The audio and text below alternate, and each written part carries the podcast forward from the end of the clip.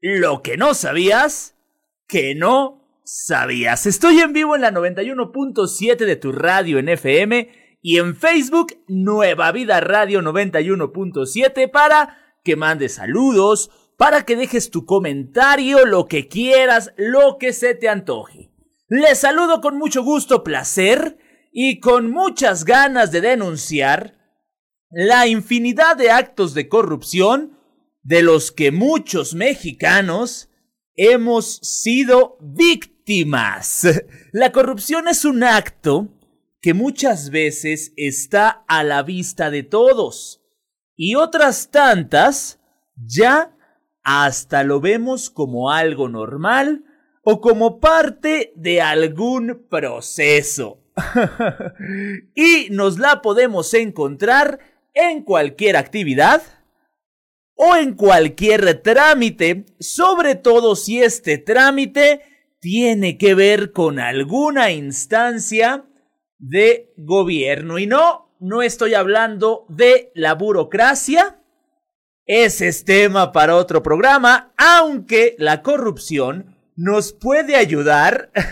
Vaya, aunque usted no lo crea, la corrupción nos puede ayudar a agilizar a la burocracia, a darle un eh, avance más rápido a cualquier trámite o cualquier otro trámite que tenga que ver con el gobierno y sus instituciones. Bueno, Empecemos y conozcamos lo que no sabías, que no sabías de la corrupción. Vámonos a el principio, vámonos a qué es corrupción. Esta refiere en primera instancia a algo que se ha echado a perder, que pasa a un estado de pudrición o perversión, alterándose las propiedades básicas y pasando a ser mucho más turbias y negativas. El término proviene uno de los eh, de los eh, de los significados o de las eh, conclusiones que por aquí investigamos es en dos palabras en latín romper y corazón. Ese sentido metafórico significa justamente la pérdida de la esencia de un objeto o valor. La corrupción es la acción y efecto de corromper, depravar, echar a perder, sobornar a alguien, pervertir, dañar.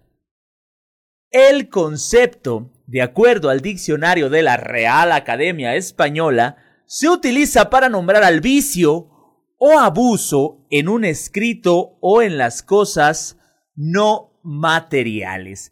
La palabra corrupción dentro de un enfoque social y legal se encuentra definida como la acción humana que transgrede las normas legales y los principios éticos. La corrupción puede darse en cualquier contexto. En el que ustedes quieran, puede haber algún tipo de corrupción. Y nosotros como seres humanos nos vamos habituando tanto a ella que llega un momento en el que la vemos como algo normal, como algo que se tiene que hacer para realizar algún trámite, como algo que es parte de algún trámite que andemos haciendo. Entonces, pues hay que tener cuidado porque no nos debemos acostumbrar a la corrupción. A pesar de todo, ¿eh? No nos debemos acostumbrar a esto. Y como todo, la corrupción tiene una historia, tiene un principio, tiene por ahí una, un inicio. Y fíjense, cualquier escándalo de tipo político o empresarial puede llenar las páginas de los diarios con naturalidad. Es algo que hasta el momento parece natural, pero ¿realmente lo es? ¿Cuándo, ¿Cuándo comenzó a verse la figura del ente corrupto y por qué ha evolucionado hasta hacerse algo cotidiano en los altos mandos del poder. Según algunos historiadores, el abuso siempre ha existido y ha estado presente desde tiempos remotos. En la antigüedad, aún no se puede decir con certeza en qué momento de la historia comenzaron este tipo de actividades que estaban fuera de la ley. Pero sí hay demasiados casos de corrupción, entre ellos los actos ilegales de Ramsés IX, justo durante su mandato en el antiguo Egipto, y Egipto no era el único lugar donde esto sucedía, pues la antigua Grecia también forma parte de la corrupción criminal histórica. Más aún tomando en cuenta la acusación que se le hizo a Demóstenes de haberse quedado con varias sumas ubicadas en la Acrópolis. El acusado fue condenado y a su vez lo obligaron a huir de Grecia. Fíjense nada más si a los acusados de corrupción los obligaran a irse de México. nos quedaríamos muy poquitos, nos quedaríamos solo unos cuantos aquí en este bello país. Pelicle, quien se creía era una persona con cero probabilidades de ser corrupta, tuvo acusaciones de especular en los trabajos de la construcción del Partenón. Desde entonces ya construían con eh, material más barato, con material a lo mejor, eh, em, más bien con empresas que maquillaban y alzaban las facturas.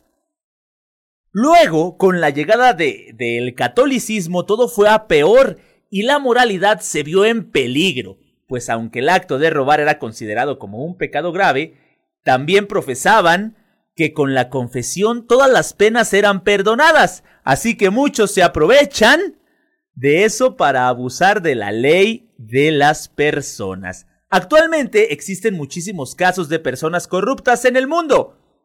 Por ejemplo, México, mi México mágico, Venezuela, Brasil y muchos países de Latinoamérica. Seguimos con más de la corrupción aquí en lo que no sabías que no sabías. Vamos a una pausa, regresamos. Te hablábamos de que existe corrupción en muchos países de Latinoamérica y mi México mágico no es ni dejará de ser la excepción. Por más cuartas transformaciones, al parecer la corrupción sigue y seguirá. Y la corrupción tiene actos que hacen, la hacen ver, la sobresaltan, la hacen eh, fuerte. Existen eh, actos de corrupción y tienen algunos efectos que van incrementando a medida que pasan los años. Por esto, puede decirse que son muchos los actos corruptos que existen en la actualidad. Son muchos esos actos de corrupción que día con día nosotros vemos, los platicamos con tanta naturalidad y con tanta normalidad, que se nos olvida que es algo ilegal, que es algo que no debemos estar haciendo, que es algo que no nos debe gustar. Y algo que es muy, muy repetitivo es el soborno. y esto porque va desde la entrega de una módica suma a un oficial de seguridad para evitar una multa, hasta el ofrecimiento de grandes cantidades de dinero para la evasión de impuestos. Créanme lo que el, el hecho de fomentar la, la corrupción con las mordidas que le dan las personas a los oficiales de tránsito sobre todo, pues es algo que se pudiera evitar. Porque cuando te van a hacer una multa, si vas y la pagas a tiempo, te pueden hacer eh, un descuento hasta del 75% y al oficial ya le diste el doble o el triple de lo que hubieras pagado de forma legal. Entonces, lo que pasa es que los oficiales como que ya saben cómo asustar a la persona, ya saben cómo sacarle el eh, billete que le dicen que no, hombre, mi joven, me lo, se le tengo que hablar a la grúa, la grúa le salen tanto, no se lo van a dar en tres días, y luego es viernes, pues eh, ni sábado ni domingo trabajan hasta el lunes, y por ahí el policía como que ya hasta sabe cómo menear y cómo moverse. Entonces, desde sobornar a un oficial de seguridad hasta pagar grandes cantidades de dinero para evadir impuestos. ¿Dónde? ¿Dónde he visto eso? ¿Dónde he escuchado de eso de manera tan normal y tan natural? Otro de los actos de corrupción es el peculado. Este ocurre cuando un sujeto se enriquece de forma ilegal en perjuicio del Estado. El uso en provecho de los bienes públicos, el uso de materiales y equipos destinados al, distintos al objeto de su compra, representan actos constitutivos de peculado. Enriquecimiento ilícito o de forma ilegal, el hecho de para una obra comprar eh, mil ladrillos y nada más usar 500, ¿qué pasó con los otros 500? ¿A la finca de quién se fueron? ¿A la casa de quién se fueron? Por ahí hay que, hay que ponernos a pensar. Otro de los actos de corrupción es el tráfico de influencias. Este consiste cuando un funcionario utiliza sus influencias para conseguir a favor de alguien ha llegado un familiar o amigo o amigo del amigo, por ejemplo, una actividad que involucre una posición o un trabajo de beneficio. Pero eso en otro país es más, en otro mundo. Aquí eso no pasa. El tráfico de influencias por ahí podríamos también meter un poquito el nepotismo, que tendría que ver directamente con familiares. Otro acto es abuso de funciones. Este lo conocemos también como abuso de poder y se trata de todas aquellas prácticas en las cuales se realiza un intercambio social, llevando a cabo conductas ilegales y jerarquización y desigualdad. Digamos que ese que tiene poder hace y deshace y sobre todo pasa por encima de quienes no tienen ese poder o de quienes están eh, asumando o del pueblo en general en sí. Obstrucción de la justicia. No es más que una conducta ilegal en la cual no se comparece a los juzgados o se trata de entorpecer una investigación policial. Colusión. Se trata de una especie de acuerdo en el cual dos o más personas tienen el poder de limitar la competencia de otra. Esto tiende a suceder de manera ilegal y secreta, haciendo uso de artimañas para obtener un beneficio que no está bien visto en las leyes u ordenamientos jurídicos. Aquí podemos eh, tomar como ejemplo a, a los Simpson cuando March vende pretzels y, y Homero pues tiene que contratar a la mafia, al gordo Tony, para que el negocio de March vaya eh, prosperando y se le vendan todos sus pretzel y por ahí pues eh, frena a la competencia. uso ilegal de información. No es más que hacer uso de información personal para, para estafar o manipular a otros con la finalidad de obtener un beneficio. De lo contrario, divulgará la información, obviamente sin el consentimiento del titular de esta información. Aquí hay que hacer un paréntesis porque muchas veces sí damos el consentimiento, sobre todo en aplicaciones y en redes sociales. Pero cuando no damos ese consentimiento, pues hay que tener cuidado. Y seguimos con los actos de corrupción y entre ellos también está el nepotismo. Se trata de un acto ilegal que tienen los funcionarios para ejecutar preferencias laborales a familiares, amistades o parejas sin tomar en cuenta sus méritos. De esta manera, les hacen ocupar un cargo a cambio de lealtad dejando a las personas realmente capacitadas sin esa oportunidad de empleo.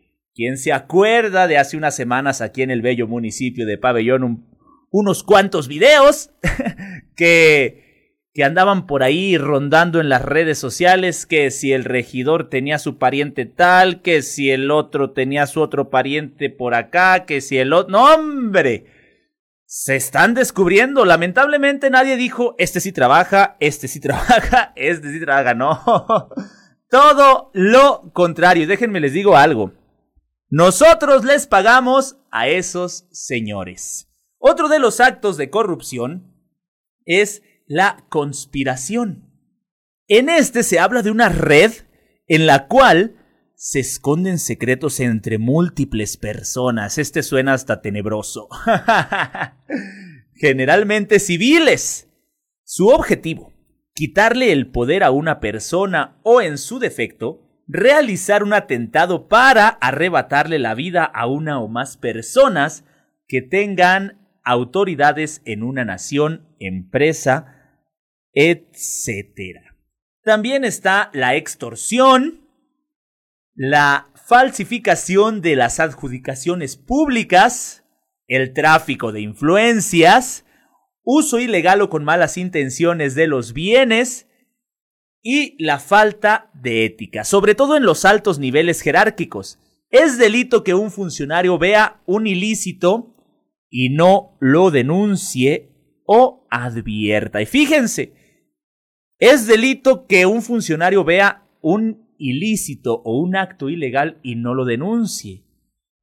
Imagínense si él lo hace o es protagonista de este acto ilícito. La corrupción aparece tanto en la función pública como en la vida privada y tiene consecuencias más que negativas para la mayoría de las organizaciones que no saben cómo combatirlo. Favorece la reproducción de las burocracias, limita la credibilidad de los gobiernos, reduce los recursos para el trabajo honesto y neutral, naturaliza estos hechos que perjudican de sobremanera a quienes con su dinero o con su apoyo legitiman esa organización. Incluso la justicia, la policía o el deporte suelen estar atravesados por estas cuestiones. El debate sobre la corrupción suele aparecer en la mayoría de las democracias del mundo. Y no faltan los partidos políticos que se consideran los paladines de la lucha contra la corrupción. Todos nos acordamos de un partido político que hoy está en el poder de la República. Entonces eh, hay que tener cuidado. Se considera paladín en la lucha contra la corrupción, pero no es más que lo mismo y lo mismo y lo mismo. Lo cierto es que para solucionar estos problemas, se necesita un cambio en el sentido común de la sociedad y una cultura de pertenencia a las decisiones que se toman en los estratos superiores de las organizaciones que esta sociedad legitima. Para poder combatir la corrupción, hay que hacer un cambio estructural en la sociedad desde la educación, la cultura y todo de, de fondo. No es nada más decir que los de antes eran más corruptos que los de hoy porque así no se combate nada, es simplemente cambiar la atención a otra cosa y no a lo que verdaderamente está pasando. Una educación, una cultura diferente nos va a ayudar a combatir estos actos. ¿Por qué? Porque cuando a unas personas o ciertas personas tienen eh, acercamiento con acto de corrupción, ya saben o lo ven más bien como algo muy natural, como algo que se tiene que hacer. No, pues es que tuve que darle una lana para que pudiera darme el permiso para esto y tuvimos que darle otra lana a esta otra persona, pero ya se solucionó, ya no hay ningún problema. ¿Cómo no? Ahí está el problema. en la corrupción, en tener que darle dinero a uno y, otro, y a otro para que se solucione el problema. No se soluciona. Al contrario, le estamos eh, atizando al carbón de ese problema. Y en este problema también hay distintos tipos. Hay tipos de corrupción. Y pues eh, existen dos grandes acepciones del término. Una hace referencia a la pudrición de algo, en tanto que la otra asume una forma más simbólica para aludir las relaciones humanas, especialmente a las relaciones de poder. En primer lugar, un organismo luego de su muerte comienza un proceso de degradación. Se trata de una descomposición con sustancias que se van hinchando, luego secándose y pudriéndose, porque los cuerpos lentamente se van transformando en formas menos complejas y más simples. En la literatura y la lingüística también se denomina corrupción a una situación que puede darse cuando una palabra es utilizada de forma diferente de la que establece su definición. Es, está ocurriendo un fenómeno de corrupción lingüística. También ocurre si en cualquier obra escrita a partir de una traducción, corrección o redacción aparece una alteración con respecto a la versión original. En distintos, eh, distintas situaciones se utiliza el, eh, la palabra corrupción, pero lo mero bueno está en el poder, en los funcionarios públicos, en los que se están metiendo con el dinero de el pueblo bueno. De los tipos de corrupción y en los distintos lugares donde se utiliza. Y como a lo que llevamos, sabemos que si algo está mal, tiene que ver con la palabra corrupción. Y vamos simplemente a confirmar. En informática, se sabe que el almacenamiento de los datos no es un acto infalible, y si los bits alteran la presentación de los datos, cosa que puede suceder por ataque de virus, por mal funcionamiento del sistema operativo o simplemente por una mala transmisión de datos, se considera que es un archivo corrupto. Cuando se habla de casos de corrupción de menores es porque existe un mayor de edad que, abusándose de una situación de indefensión, somete a un menor de edad a realizar actividades como las que ustedes se imaginen como todas las posibles que no son propias de un menor de edad, que lo pueden perturbar psicológicamente de un modo muy grave, corrompiendo así su personalidad y su desarrollo psicológico. Y también, aunque usted no lo crea, en política, el concepto corrupción refiere al acto de abuso de poder para sacar un provecho generalmente económico que no responde a las funciones que ese poder asigna. Con esto se ve la relación con el espíritu etimológico del término. En la política, el poder debe tener un fundamento filosófico de búsqueda del bien común y la vulneración de eso por perseguir intereses individuales es uno de los actos por excelencia de traición y por lo tanto de corrupción. La corrupción política es la que a vivas voces, la que vemos, la que brinca siempre que usamos el término o la palabra corrupción. Siempre salen funcionarios públicos, políticos, partidos políticos. Siempre tiene que ver con la política y la corrupción política se refiere a los actos delictivos cometidos por funcionarios y autoridades públicas que abusan de su poder e influencian a realizar un mal uso intencional de los recursos financieros y humanos a los que tienen acceso, anticipando sus intereses personales o los de sus allegados. Pero esto no pasa en México, no hombre. ¿Cómo creen?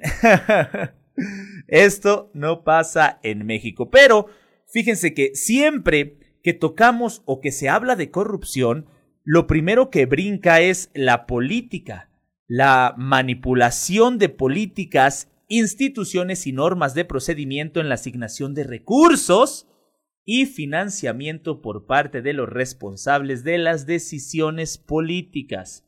quienes abusan de su posición para conservar su poder, su estatus y su patrimonio, no para conservarlo, para incrementarlo. Porque muchas veces vemos, creo yo, que el hecho de llegar a un cargo público, a una presidencia municipal, a una diputación local, federal, a una, a una senaduría, a ser gobernador, presidente de la República, ya tienen un salario bastante, bastante agradable. Y aparte tienen que el bono de esto, que si el bono de esto, que si el bono de acá, que si el bono de acá. Entonces ya ganan muy bien.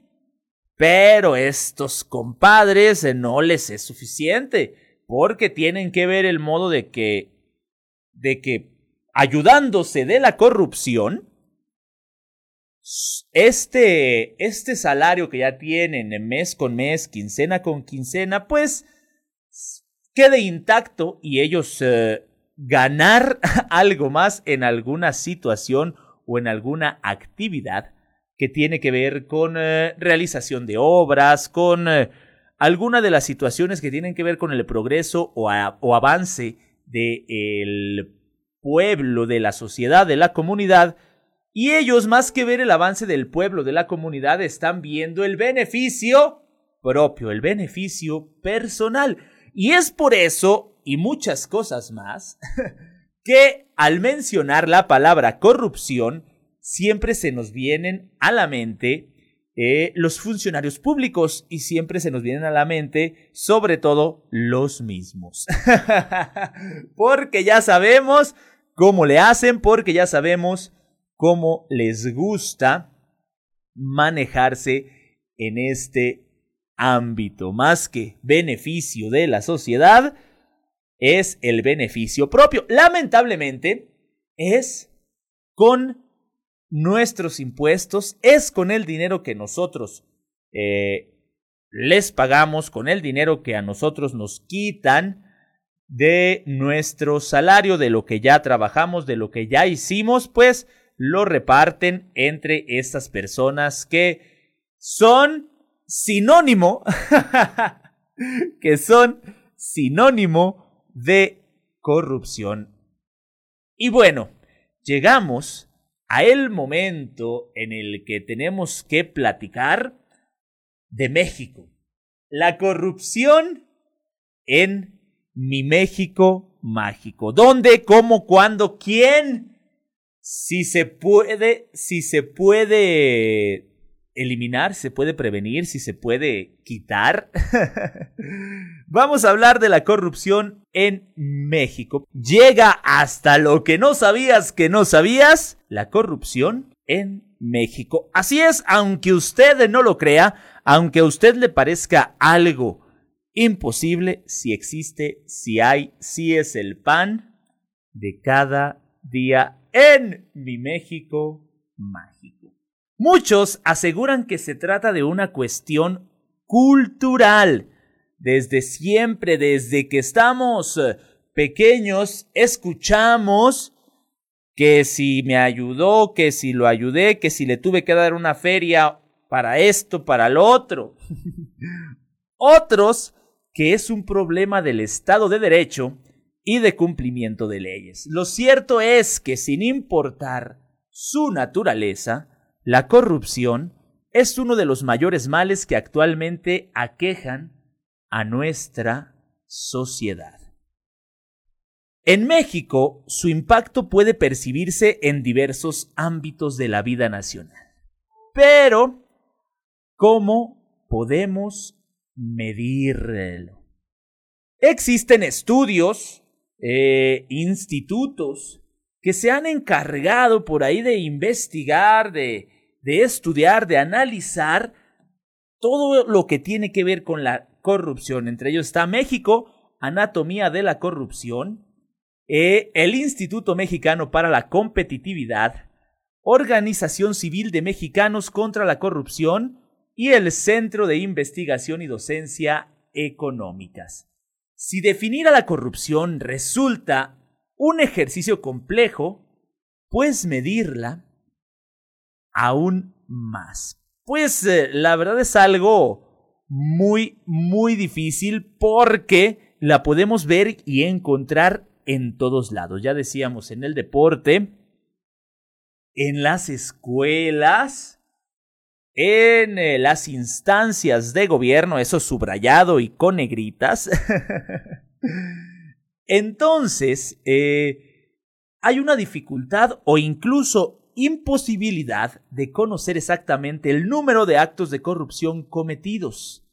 Se han desarrollado metodologías alternativas para su medición. En ese sentido, hay análisis que explican que las mediciones más utilizadas son los índices de percepción que, en lugar de contabilizar los actos de corrupción, aplican encuestas a ciudadanos y paneles de expertos para conocer su apreciación acerca de los niveles de corrupción en un país o en algunas de sus instituciones. Y con este tipo de mediciones se busca tener una idea aproximada de la frecuencia de los actos de corrupción bajo el supuesto de que si la incidencia de los mismos es mayor, también será mayor el nivel de la corrupción que sus ciudadanos y expertos perciben. Entonces, el INEGI, el Instituto Nacional de Estadística y Geografía, elabora diversos análisis y encuestas que permiten construir un panorama sobre la percepción de la corrupción en México.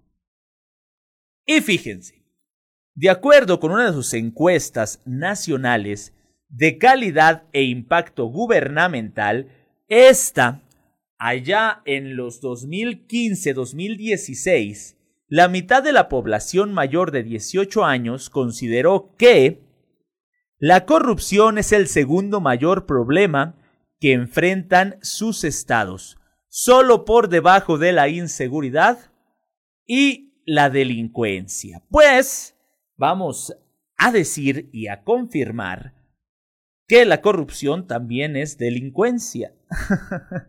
también es algo que está fuera de la ley.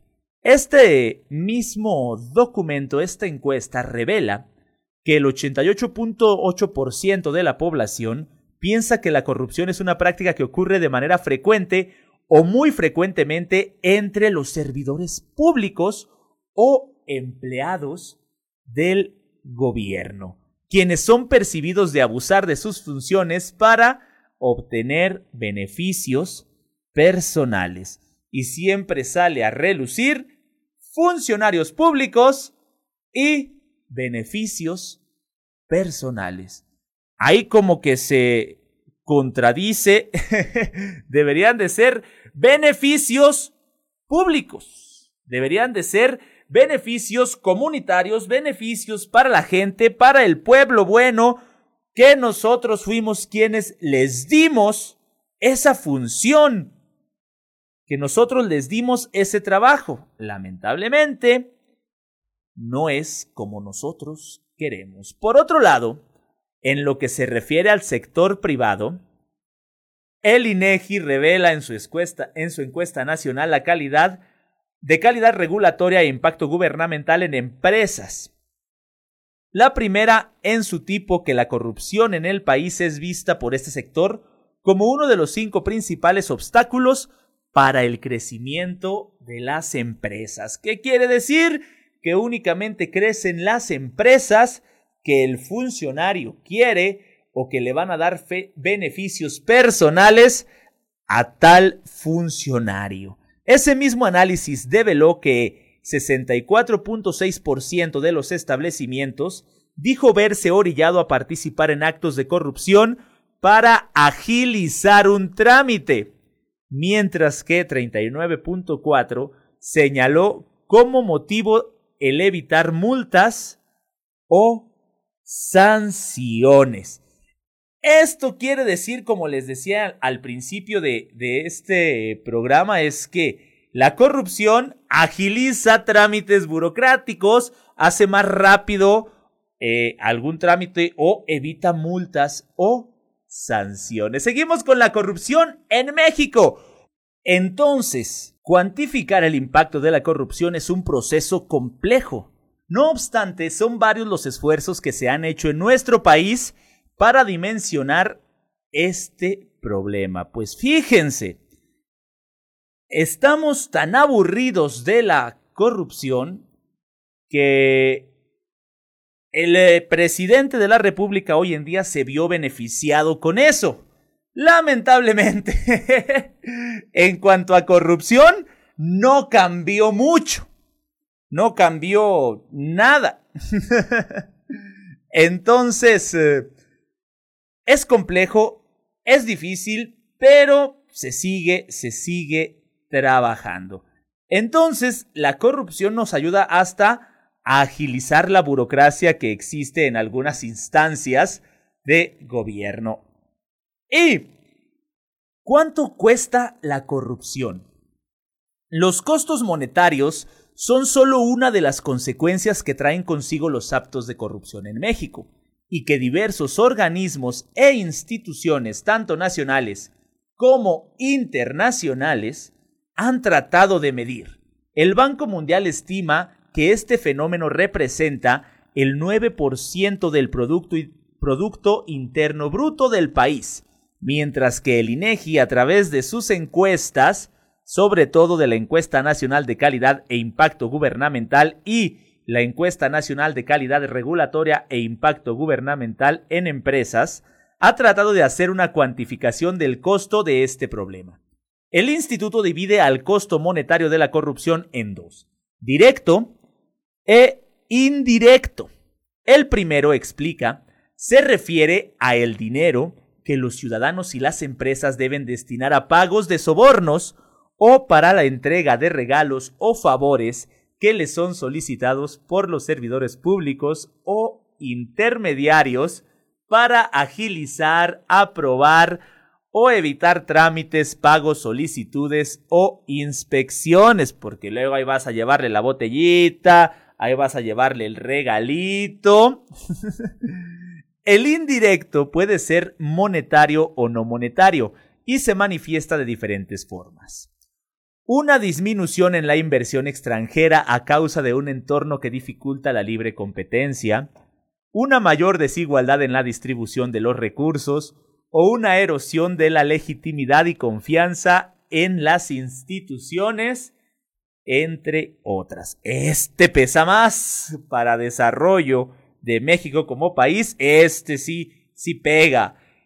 El INEGI descubrió que el impacto económico de la corrupción fue mayor en la población que en las empresas, pero que el costo promedio del soborno por agente fue superior en las empresas que lo observado en la población. Claro, una empresa paga más para que su trámite sea más rápido. Una persona a la que le, van a hacer una multa eh, eh, de tránsito, pues eh, da, paga poquito menos. Así, definió que el costo total por actos de corrupción en millones de pesos fue de 6 mil 419 para la población y de 1.612 para las unidades económicas o empresas, mientras que el costo promedio de un acto de corrupción fue de 2.799 pesos por adulto víctima y de 12.243 por empresa víctima. Como señala la institución, es muy complejo medir todos los costos asociados a la corrupción.